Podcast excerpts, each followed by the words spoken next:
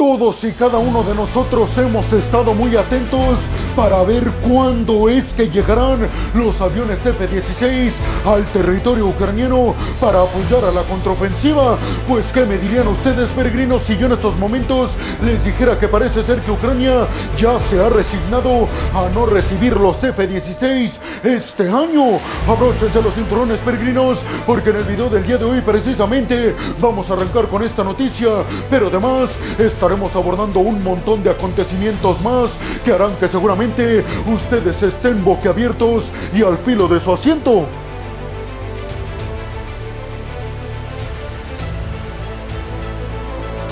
Y vámonos rápidamente con esta noticia, peregrinos, que tiene que ver con que el territorio ucraniano parece ser que no va a ver llegar, por lo menos este año, aviones de combate F-16 de fabricación estadounidense. ¿Por qué, peregrinos? Pues básicamente porque los tiempos no dan. En estos momentos ya ha arrancado el programa de entrenamiento para capacitar a pilotos ucranianos para que sepan operar los aviones F-16.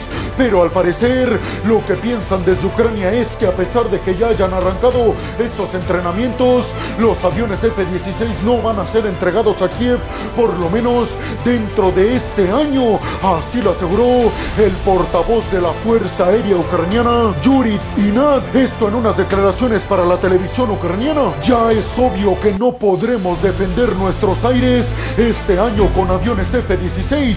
Fueron sus palabras. Hay que decir, peregrinos, que Ucrania ha pedido repetidamente aviones de combate F-16 a los aliados occidentales.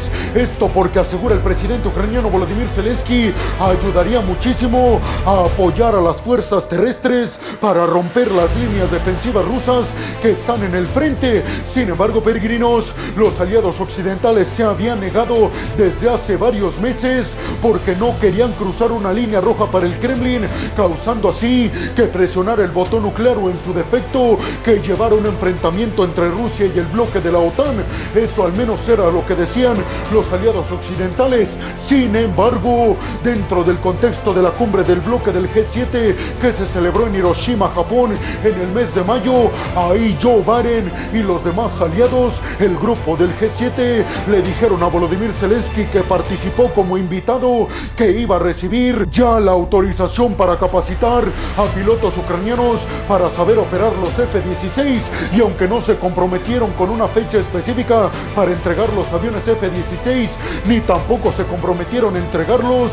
Es un hecho que estos van a llegar a Kiev, si no, no estarían entrenando a pilotos ucranianos. La capacitación de los pilotos ucranianos ha dado comienzo este mes de agosto en países como Dinamarca y Rumania, y además Estados Unidos ha dicho que por supuesto que le abre las puertas para que más pilotos ucranianos se capaciten en el propio territorio estadounidense. Además, los aliados occidentales dijeron que el entrenamiento y la capacitación de pilotos ucranianos para saber operar los F-16 tardaría entre dos y cuatro meses, por lo que estaríamos viendo que los pilotos ucranianos terminarían este entrenamiento aproximadamente en diciembre de este año y la entrega de los aviones F-16 en cuanto a la logística se refiere tardaría otros aproximadamente dos meses en entregarlos a Kiev.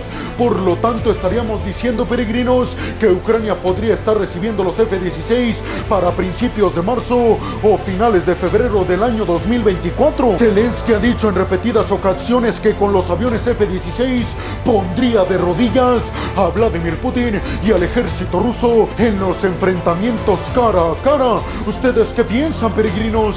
¿Creen realmente que los aliados occidentales estén dispuestos a darle aviones F-16 a los ucranianos? ¿Creen que están vendiendo esperanzas vacías? ¿Qué piensan de que los ucranianos parecen ya estar resignados a que no van a recibir este año los aviones de combate F-16.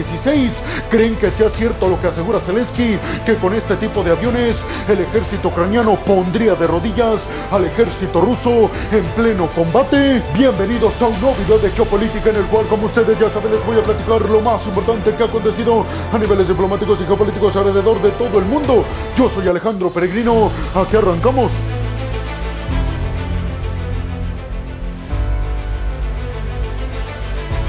Y vámonos rápidamente con esta noticia, peregrinos, que tiene que ver precisamente con que desde Suecia se acaba de aprobar un paquete de asistencia militar que van a enviar a los ucranianos, un paquete equivalente, como ya lo escucharon, a 314 millones de dólares. Este paquete incluirá principalmente municiones y piezas de repuesto para los sistemas de misiles y todo el poderío militar que han enviado los aliados occidentales a Ucrania. El anuncio se encargó de darlo el ministro de Asuntos Exteriores de Suecia, Paul Johnson, y aseguró que para decirlo ya tenía la autorización específica de Ulf Kristersson, el primer ministro sueco. El ministro de la Defensa de Suecia, por otro lado, aseguró que mantuvo una llamada telefónica con Leo Austin, el secretario de la Defensa estadounidense, y que ambos concordaron en el hecho de que los aliados occidentales deben de prepararse para una guerra prolongada en Ucrania y por ende prepararse para continuar el apoyo militar y económico de forma indefinida a los ucranianos para ayudarlos a la victoria en contra de Rusia. Aseguró, concordamos con mi compatriota Leo Austin que si pierde Ucrania, perderíamos todos en Europa y en aquellos países que pregonamos el mundo libre, democrático y globalizado. Este paquete de asistencia militar desde Suecia a Ucrania cuando se anuncie oficialmente, porque únicamente se dijo que se iba a enviar, pero cuando sea enviado será el paquete de ayuda militar número 13 que envían los suecos a los ucranianos. ¿Qué dijo Zelensky al respecto? Pues obviamente llenó de palabras de agradecimiento a todo el pueblo sueco y dijo Zelensky, gracias por apoyar la defensa de los valores que queremos en Occidente, la libertad de libre mercado, el capitalismo, la globalización y la democracia. Jan Stoltenberg, el secretario general del bloque de la OTAN, también se pronunció al respecto, asegurando que Suecia se estaba comprometiendo más que nunca y alineando más que nunca también a los intereses y objetivos de todos los miembros del bloque de la OTAN, aseguró Stoltenberg. Saben los suecos que es cuestión de tiempo para que pertenezcan al bloque de la Unión Europea y les cerremos por completo el mar Báltico a Putin. ¿Ustedes qué piensan, peregrinos? ¿Creen realmente que este paquete de asistencia militar, equivalente a 314 millones de dólares desde Suecia hasta Ucrania, se va a concretar? Y sobre todo les preguntaría, ¿creen que Suecia está haciendo todo esto para ganar votos a favor y digamos presumir su compromiso con el bloque de la OTAN para buscar su adhesión de forma inmediata? Les recuerdo que Turquía dijo que a más tardar en el mes de septiembre iban a aprobar la adhesión oficialmente de Suecia al bloque de la OTAN. Por lo tanto, estaremos diciendo que oficialmente la OTAN tendrá en sus filas 32 miembros. Y vámonos rápidamente con esta noticia, peregrinos, que tiene que ver precisamente con la visita del ministro de Asuntos Exteriores iraní al territorio de Riyadh, en Arabia Saudita, en donde se reunió con su homólogo, el príncipe saudita Faisal bin Farad. Una reunión que selló prácticamente la bajada en las tensiones y las disputas en Medio Oriente entre ambos países, Irán y Arabia Saudita. Al finalizar esta reunión, en conferencia de prensa, el representante de Asuntos Exteriores de Arabia Saudita invitó formalmente y de forma oficial a Ibrahim Raisi, el presidente iraní, para que visite Arabia Saudita y se reúna en Riyadh con Mohammed bin Salman, el príncipe heredero a la corona saudita. Ambos países, recuerden los peregrinos, desde hace aproximadamente dos semanas reabrieron de forma oficial las embajadas que tienen en cada uno de estos territorios. La normalización también es importante decirlo en las relaciones entre ambos países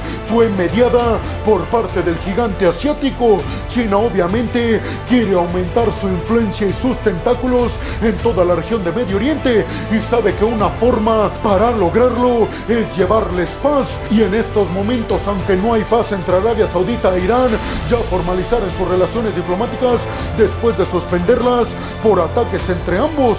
¿Ustedes qué piensan, peregrinos? ¿Creen que con esto China se apunta a una victoria en sus intenciones de quitar la influencia a Estados Unidos en toda la región del Golfo y Medio Oriente? Y sobre todo les preguntaría, peregrinos, ¿con esto creen que Estados Unidos se ve muy debilitado debido a que uno de sus principales aliados, que es Arabia Saudita en Medio Oriente, acaba de estrechar lazos y los brazos con Irán, un archienemigo de los Estados Unidos?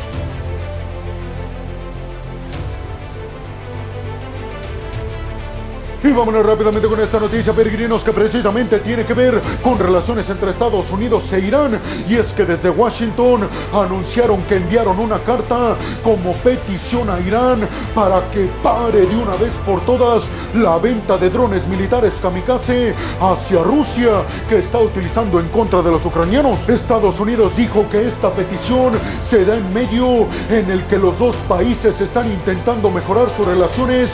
Esto para llevar a las conversaciones a otro nivel con respecto a que Estados Unidos libere fondos iraníes y a cambio Irán detenga su programa nuclear. De hecho, el periódico Financial Times aseguró que Estados Unidos le propuso a Irán desbloquear más fondos a cambio de que pare la venta de drones kamikaze a Moscú. En estos momentos, hay que decirlo, se están bajando las tensiones entre Teherán y Washington, sobre todo con la liberación por parte de Irán de cinco ciudadanos estadounidenses de la cárcel iraní y además Estados Unidos liberó 6 mil millones de dólares de fondos iraníes que estaban en Corea del Sur. Sin embargo, hay que decir que Irán continúa insistiendo en que ellos sí vendieron drones kamikaze a Rusia, pero que esta venta fue mucho antes de que iniciara la invasión y que después de que invadió Ucrania no ha recibido ni un solo dron por parte de Irán. Sin embargo, Occidente dice que estas declaraciones son absolutamente falsas. ¿Ustedes a quién le creen, peregrinos?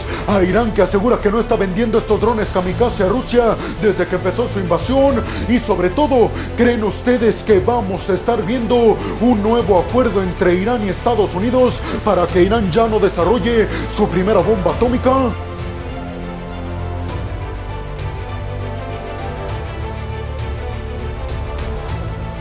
Y vámonos rápidamente con esta noticia, peregrinos, que tiene que ver con la escala que hizo el vicepresidente taiwanés William Lai en la ciudad de San Francisco después de viajar a Paraguay para el nombramiento oficial como nuevo presidente de Santiago Peña. En San Francisco, William Lai dio declaraciones en una conferencia de prensa con líderes taiwaneses y líderes de empresas tecnológicas en San Francisco y ahí aseguró que si él se convierte en el nuevo presidente taiwanés, en las próximas elecciones que se van a estar llevando a cabo en enero del próximo año. Él llevará la bandera de la paz en estas elecciones con respecto a la escalada en las tensiones contra China. China obviamente se ha quejado abierta y contundentemente sobre estas paradas de rutina y escalas de rutina que han estado llevando a cabo líderes taiwaneses en Estados Unidos cuando van a visitar a sus socios en Centroamérica y en Sudamérica. Sin embargo, unas declaraciones que dio William En esta conferencia de prensa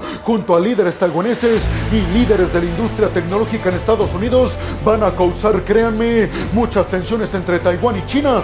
Y es que William Lai aseguró que Taiwán quiere convertirse en un país, así lo dijo, en un país innovador y sumamente próspero. Esto para darles el ejemplo a todos de que se puede tener en un pequeño territorio una industria tecnológica gigantesca y muy influyente ¿Ustedes qué piensan, peregrinos? ¿Cómo responderá China ante estas declaraciones por parte de William Lai? ¿Creen que William Lai se va a convertir en el nuevo presidente taiwanés sustituyendo a su compatriota Tsai Ing-wen? Y vámonos rápidamente con esta noticia, peregrinos, que tiene que ver con que el ministro de Asuntos Exteriores de Dinamarca y también Med Frederiksen, la primera ministra danesa, aseguraron que le enviaron una petición y una carta oficial a China pidiéndole que haga mucho más a favor de Ucrania, aprovechando sus buenas relaciones que tiene con Vladimir Putin y en general con toda Rusia. Aseguró el ministro de Asuntos Exteriores de Dinamarca que China debe de ejercer presión sobre Rusia para alcanzar la paz en Ucrania y no ser un país alcahuete con los intereses y las intenciones de Vladimir Putin y de toda Rusia. Esto para aumentar el imperialismo ruso en contra de Ucrania. Aseguró además Met Frederiksen, la primera ministra de Dinamarca, que si China dice estar lista para superar a Estados Unidos como líder mundial, debería de empezar a actuar precisamente como un líder mundial y ejercer su poder e influencia a favor de la paz en Ucrania Y no nada más estar hablando de que quiere ser un líder y no actuar como tal. ¿Ustedes qué piensan, peregrinos? ¿Creen realmente que China estará poniéndose a favor de la paz en Ucrania presionando a Vladimir Putin para que acabe su invasión o seguirá sacando muchísimo provecho económico de los energéticos tan baratos que les están vendiendo los rusos? Y bueno, hemos llegado al final del video del día de hoy, peregrinos. Les quiero agradecer muchísimo todo el apoyo que me dan. Sin ustedes, yo no podría dedicarme a lo que más me apasiona en el mundo. Así que muchas, pero muchas gracias, peregrinos. Sin más por el momento, nos vemos en el siguiente video de Geopolítica. Hasta la próxima.